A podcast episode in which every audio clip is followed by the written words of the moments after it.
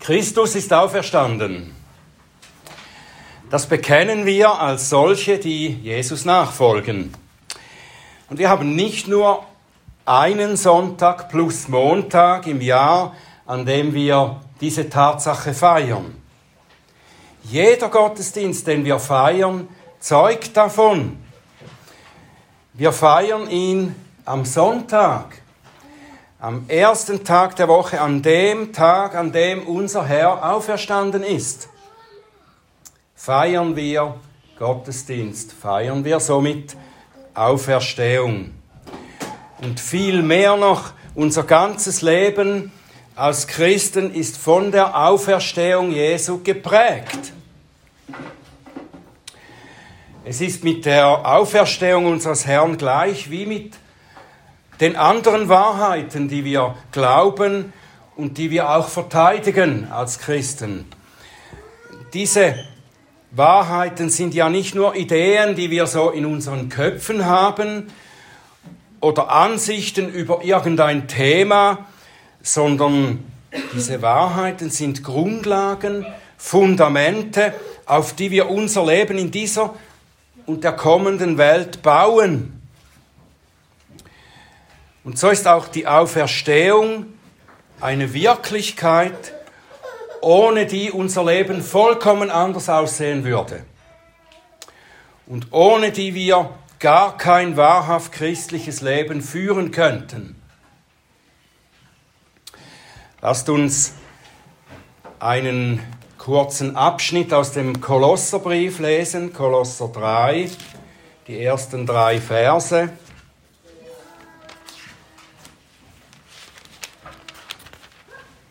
Wo uns das auch auf eine Weise gesagt wird von dem Apostel Paulus. Wenn ihr nun mit dem Christus auferweckt worden seid, so sucht, was droben ist, wo der Christus ist, sitzend zur Rechten Gottes, sind auf das, was droben ist, nicht auf das, was auf der Erde ist. Denn ihr seid gestorben und euer Leben ist verborgen mit dem Christus in Gott.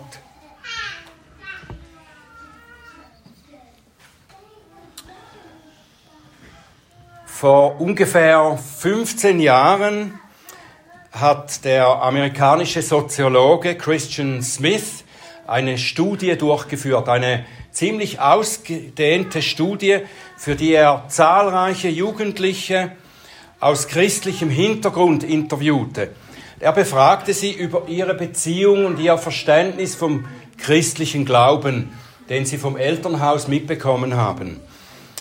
Und seine Ergebnisse dieser Studie, dieser Befragungen, fasst er dann in einem Buch zusammen, das heißt Soul Searching. Und aufgrund dieser Studie hat er dann diese Spiritualität oder dieses Verständnis vom christlichen Leben dieser jungen Leute das sie ja auch von ihren Eltern mitbekommen haben, hat er beschrieben als moralistisch-therapeutischer Deismus. Das ist ein etwas schwierigeres Wort, das man erklären muss. Moralistisch-therapeutischer Deismus. Das ist der, die Sicht des Glaubens dieser Leute, die er interviewt hat. Und damit meint er, dass bei ihnen der christliche Glaube verstanden wird als die Bemühung, gut und anständig zu leben. Das ist der moralistische Aspekt ihres Glaubens. Die Bemühung, gut und anständig zu leben. Gott spielt dabei eigentlich eine geringere Rolle. Er ist eher weit weg und beobachtet unser gutes Leben oder nicht so gutes Leben. Und das versteht man unter Deismus. Im Deismus ist Gott weit weg und er hat nicht so viel mit unserem alltäglichen Leben zu tun. Also moralistischer Deismus, aber es ist auch ein moralistisch-therapeutischer Deismus. Und therapeutisch würde Gott nach diesen Ansichten handeln, indem er gelegentlich in unsere persönlichen Probleme eingreift und uns dann sie zu lösen hilft. moralistisch-therapeutischer Deismus. Was hat das mit der Auferstehung Christi zu tun? Ich denke, sehr viel. Diese beschriebene Glaubenshaltung, die offenbart ein falsches oder zumindest ein mangelhaftes Verständnis vom christlichen Leben. Wenn wir zwar an die Auferstehung des Herrn glauben, sie aber lediglich als ein historisches Verste Ereignis aus der Vergangenheit, aus ferner Vergangenheit verstehen, dann hat sie nicht viel mit unserem Leben hier und jetzt zu tun, oder nicht? Der Herr ist auferstanden und sitzt auf seinem Thron weit weg im Himmel. Wir werden ihn dann einmal sehen, wenn wir dort ankommen. In der Zwischenzeit leben wir hier mehr für uns und bemühen uns, ihm zu gefallen. Wir können mit ihm sprechen, wir können um Hilfe beten, aber eigentlich sind dann sein Leben und unseres nicht dasselbe, sondern voneinander getrennt. In Wirklichkeit lehrt uns Gottes Wort, dass das Auferstehungsleben des Herrn und das Leben des Christen eine Sache ist. Wenn wir durch Gottes Heilswerk neue Geschöpfe sind, dann gilt für unser Leben eine vollkommen neue Realität. Wir sind und leben in ihm. Die Kinder erinnern sich, dass ich das schon gesagt habe. Wir leben und wir sind in ihm. Was für ihn gilt, das gilt auch für uns. Sein Leben ist unser Leben. Paulus schreibt, so lebe nun nicht mehr ich, sondern Christus lebt in mir.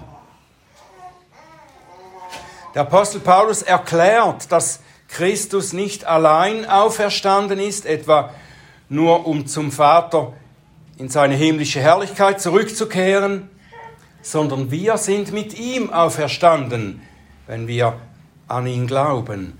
So sind wir nun mit ihm begraben durch die Taufe in den Tod, damit, wie Christus aus den Toten auferweckt worden ist, durch die Herrlichkeit des Vaters, so auch wir in Neuheit des Lebens wandeln. Das schreibt Paulus in Römer 6. Die Auferstehung hat ganz konkrete praktische Folgen für unser Leben. Nicht nur die kommende Welt, sondern gerade auch das Hier und Jetzt. Das Leben im Hier und Jetzt. Das Neue Testament macht zahlreiche Aussagen darüber, wie sich die Auferstehung Jesu auf unser Leben auswirkt. Wie sie unserem Leben eine neue Eigenschaft und Qualität gibt, wie sie unsere Bestimmung verändert und wie sie unsere Blickrichtung prägt. Schauen wir in die Briefe des Neuen Testaments. Wenn die Apostel uns da das christliche Leben erklären, dann fangen sie nicht damit an, dass sie uns sagen, wie wir als Christen zu leben haben, wie wir uns zu verhalten haben, damit Gott dann mit uns zufrieden ist. Die Briefe beginnen nie so. Sie tun das dann auch noch Sie beschreiben uns an vielen Stellen, wie ein gottgefälliges Leben aussieht. Aber zuerst erklären sie uns, welche Eigenschaft oder Qualität das Leben hat, das Gott in uns neu geschaffen hat. Und so erfahren wir von Paulus zum Beispiel, Epheser 2, Vers 10, denn wir sind sein Gebilde oder sein Gemachtes in Christus Jesus geschaffen, zu guten Werken, die Gott zuvor bereitet hat, damit wir in ihnen wandeln sollen.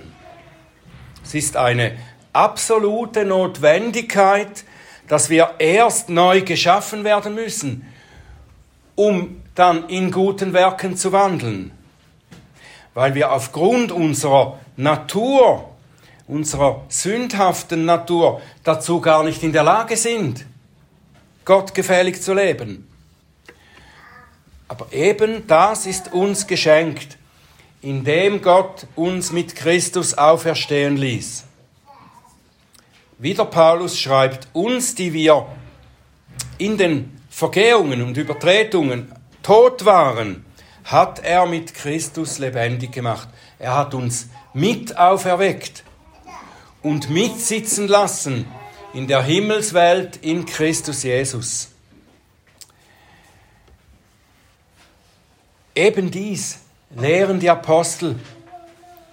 Und nicht nur das, bevor Paulus den Ephesern diese wichtige Wahrheit erklärt hat, hat er für seine Leser gebetet. Er hat gebetet, dass sie erkennen können. Er erleuchte die Augen eures Herzens, damit ihr wisst, was die Hoffnung seiner Berufung, was der Reichtum der Herrlichkeit seines Erbes in den Heiligen und was die überschwängliche Größe seiner Kraft an uns, den Glaubenden, ist, nach der Wirksamkeit der Macht seiner Stärke. Diese hat er in Christus wirksam werden lassen, indem er ihn aus den Toten auferweckt und zu seiner Rechten in der Himmelswelt gesetzt hat. Wir sollten also erkennen, darum bittet der Apostel, dass durch die Auferstehung Christi, mit der Gott uns vereint hat, dieselbe Kraft, die Christus von den Toten erweckt hat, in unserem Leben wirksam geworden ist. Und diese gewaltige Kraft schuf das neue Leben in uns. Und sie befähigt uns auch dazu, dass wir tatsächlich in neuer Weise nach Gottes Willen leben können. Weil wir mit Christus eins gemacht sind, können wir in derselben Weise wie er lieben und Gottes Gebote halten, nämlich weil er es durch uns tut. Wir können dies nicht aus unserem menschlichen Willen, menschlicher Natur und menschlicher Kraft tun, sondern indem wir im Glauben die Kraft und das Leben Christi in Anspruch nehmen. Und so lebt es auch der Apostel Paulus uns vor. Er schrieb, nicht mehr lebe ich, sondern Christus lebt in mir. Was ich jetzt im Fleisch lebe, das lebe ich im Glauben, und zwar im Glauben an den Sohn Gottes, der mich geliebt und sich selbst für mich hingegeben hat. Ja, natürlich bedeutet das nicht, dass wir in der Lage sind, so wie Jesus vollkommen sündlos zu leben. Gott hat in seiner Weisheit für die Zeit des Lebens in dieser Welt hat er uns neben der neuen Natur, die er uns geschenkt hat, auch noch unsere alte, sündhafte Natur gelassen. Und diese alte Natur lässt sich durch die Sünde immer wieder locken und verführen und ist schwach und übertritt hier und da die Gebote Gottes. Aber grundsätzlich ist es uns durch die Kraft der neuen Natur, die der Heilige Geist in uns geschaffen hat, ist es möglich, der Sünde zu widerstehen. Wir sind gelöst von der Knechtschaft der Sünde und befreit, Gott zu lieben und ihm zu dienen. Und diese Auferstehungskraft befähigt uns nicht nur dazu, sondern sie bewirkt auch den Herzenswunsch, so zu leben. Und nur deshalb kann auch Paulus uns auffordern, vollendet euer Heil mit Furcht und Zittern, weil Gott es ist, der in euch wirkt, sowohl das Wollen als auch das Wirken oder das Können zu seinem Wohlgefallen. Der Grund, warum Paulus betet, dass wir diese Tatsachen erkennen und warum er uns ausführlich an vielen Stellen darüber schreibt und erklärt, dass wir etwas ist, dass wir etwas wohl nicht in Anspruch nehmen würden, von dem wir nicht wissen, dass wir es tatsächlich besitzen, oder nicht? Wenn, wenn ich zum Beispiel einen Baum fällen will, und ich weiß nicht und glaube es auch nicht, dass ich bestes Werkzeug zur Verfügung habe. eine neue geschärfte Axt, eine Motorsäge. Wenn ich das nicht weiß und nicht glaube, dann würde ich stundenlang mit einem alten rostigen Beil mich vergeblich abmühen. Also ich muss das wissen, muss das erkennen, dass ich diese Werkzeuge habe, dass ich solche Kraft zur Verfügung habe. Und dann kann ich arbeiten. So wie Gott uns nicht nur von der Strafe für unsere Sünde erlöst, sondern uns für den Dienst für ihn befreit hat, so hat er auch das Auferstehungsleben nicht gegeben, damit wir einfach nur in einem Zustand besserer Qualität existieren. Wir sind durch die Einheit mit Christus, sind wir von der versklavenden Macht der Sünde befreit und mit der Kraft des Heiligen Geistes ausgerüstet worden, um künftig für ihn zu leben. Dazu ist diese Kraft, dieses Auferstehungsleben da.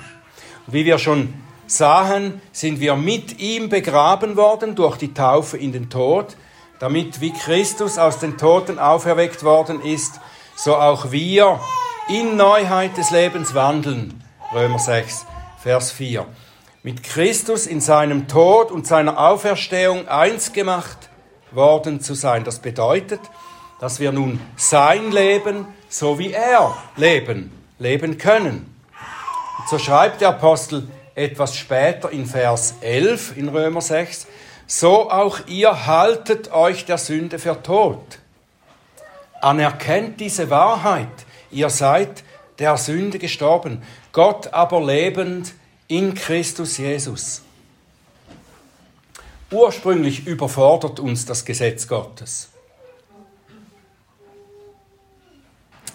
was wir vor, vor unserer Vereinigung mit Christus nicht leben konnten, das ist jetzt möglich geworden. Wir können der Aufforderung Gottes, ihr sollt heilig sein, wie ich heilig bin, dem können wir Folge leisten.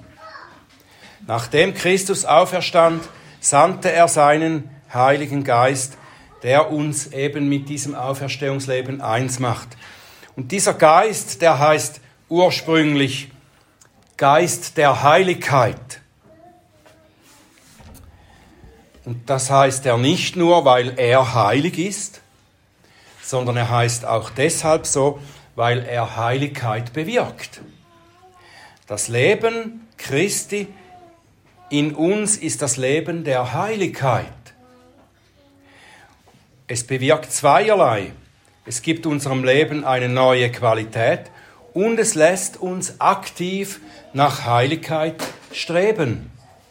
Und wenn wir Heiligkeit sagen, wenn wir davon sprechen, dann müssen wir verschiedene Aspekte davon unterscheiden. Es gibt ja viele Missverständnisse zu dem Thema Heiligkeit oder wer ein Heiliger ist.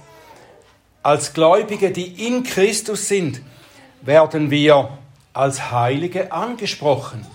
Überall im Neuen Testament. Und dies betrifft unsere Stellung, die wir vor Gott haben. Es bedeutet, dass wir abgesondert sind vom Rest der Menschheit, die nicht mit Christus verbunden sind.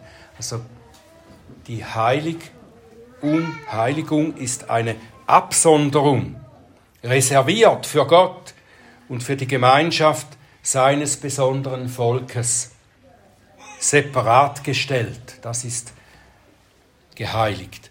Und in diesem Sinn sprechen auch die Apostel ihre Briefe, in ihren Briefen die Leser als Heilige an.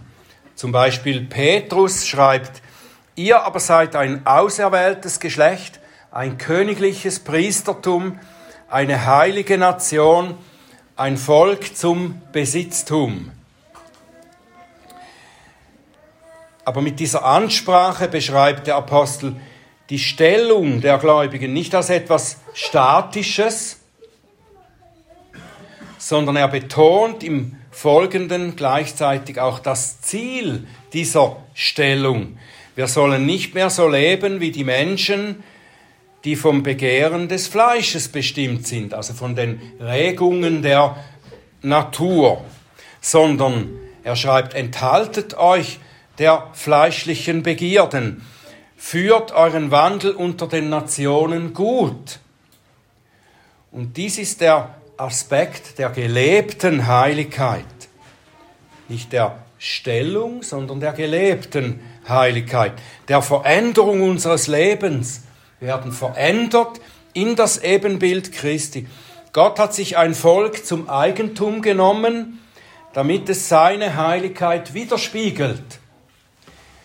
Und diese Veränderung, diese Umgestaltung wird eben auch als Heiligung bezeichnet in der Bibel. Die Heiligung hat wieder zwei Seiten. Die eine Seite der Heiligung ist Gottes Wirken an uns, den Gläubigen. Er hat seinen Geist der Heiligkeit in unser Herzen gegeben, damit er uns eben verändert im Herzen, also in dem, wie wir streben, wie wir wollen, wie wir denken, was wir lieben und so weiter. Er gestaltet uns um in das Bild Christi, damit wir so werden wie er. Und durch die Gnadenmittel, die Verkündigung, die Sakramente, die Gemeinschaft der Gläubigen, durch die Lebensumstände, auch durch Leiden, bewirkt er diese Veränderung. Und diese Seite der Heiligung geschieht allein durch Gottes Wirken.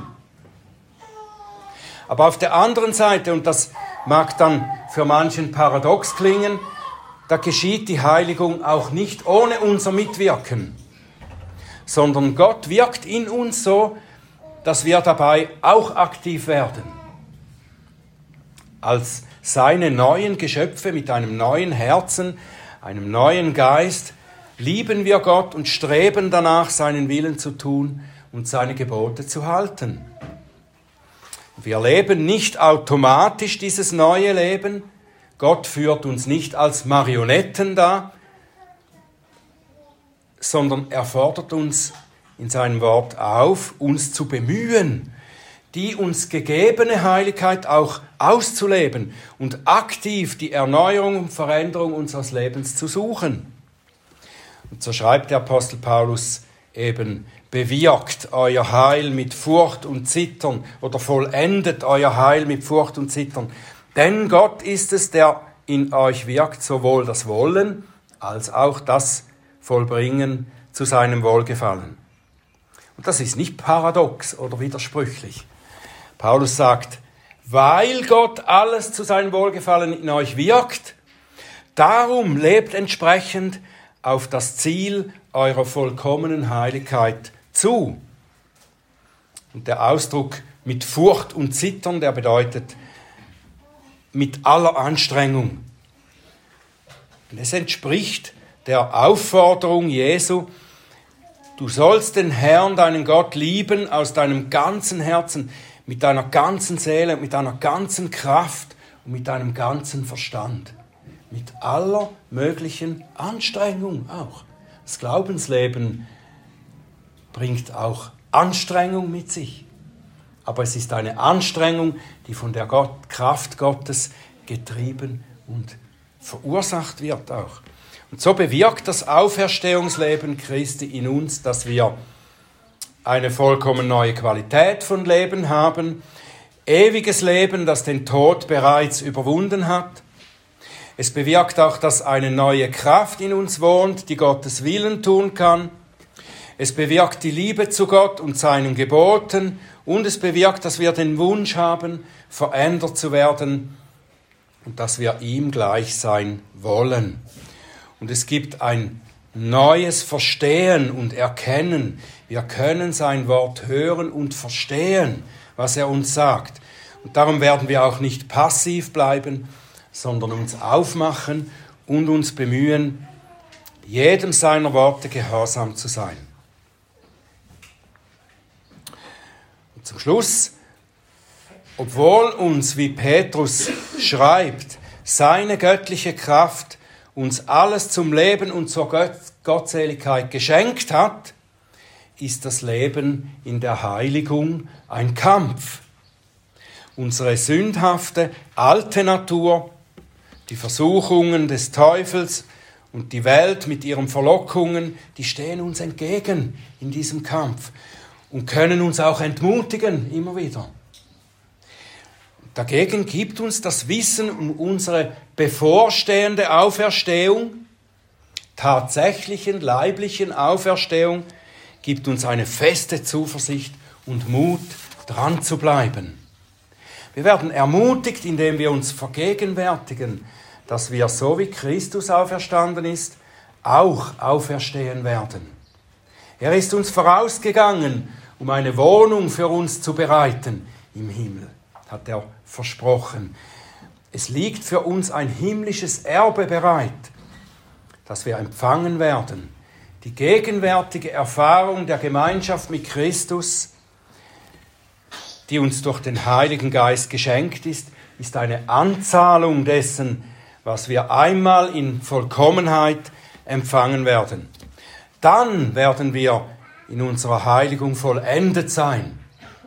Dann werden wir nicht mehr kämpfen müssen, um unsere jetzt noch vorhandene sündige Natur, die Welt und den Teufel zu überwinden. Dann werden wir endlich sein, wie er ist, in Vollkommenheit. Und wenn wir glaubend nach vorne auf diese versprochene Herrlichkeit blicken, dann werden wir dadurch ermutigt und motiviert, auf dieses Ziel zuzugehen. So schreibt der Apostel Johannes, Geliebte, jetzt sind wir schon Kinder Gottes, aber es ist noch nicht offenbar geworden, was wir einmal sein werden. Wir wissen, dass wir, wenn es offenbar werden wird, ihm gleich sein werden, denn wir werden ihn sehen, wie er ist. Und jeder, der diese Hoffnung auf ihn hat, reinigt sich selbst, wie er rein ist. Das Auferstehungsleben in dieser Welt, so herrlich es ist, in Einheit mit dem Herrn zu leben, ist eine vorläufige Sache. Wir erfahren sowohl die göttliche Kraft, die Liebe zu ihm und den Willen, zu seiner Ehre zu leben, als auch den Widerstand aller diesseitigen Kräfte, die von der Sünde bestimmt sind. Wir erleben die erneuernde Kraft, Freude und Ermutigung des Evangeliums, aber auch die abnehmenden Kräfte unseres irdischen Leibes und Lebens. Und dies ist ein Kampf um die richtige Perspektive. Und hier kommt uns die göttliche Verheißung zur Hilfe, die uns der Apostel Paulus zeigt und nach der er auch selbst lebt. Im 2. Korinther 4, Vers 16 schreibt er, Deshalb ermatten wir nicht, sondern wenn auch unser äußerer Mensch aufgerieben wird, so wird doch der innere Tag für Tag erneuert. Denn das schnell vorübergehende Leichte der Drangsal bewirkt uns ein über die Maßen überreiches, ewiges Gewicht von Herrlichkeit.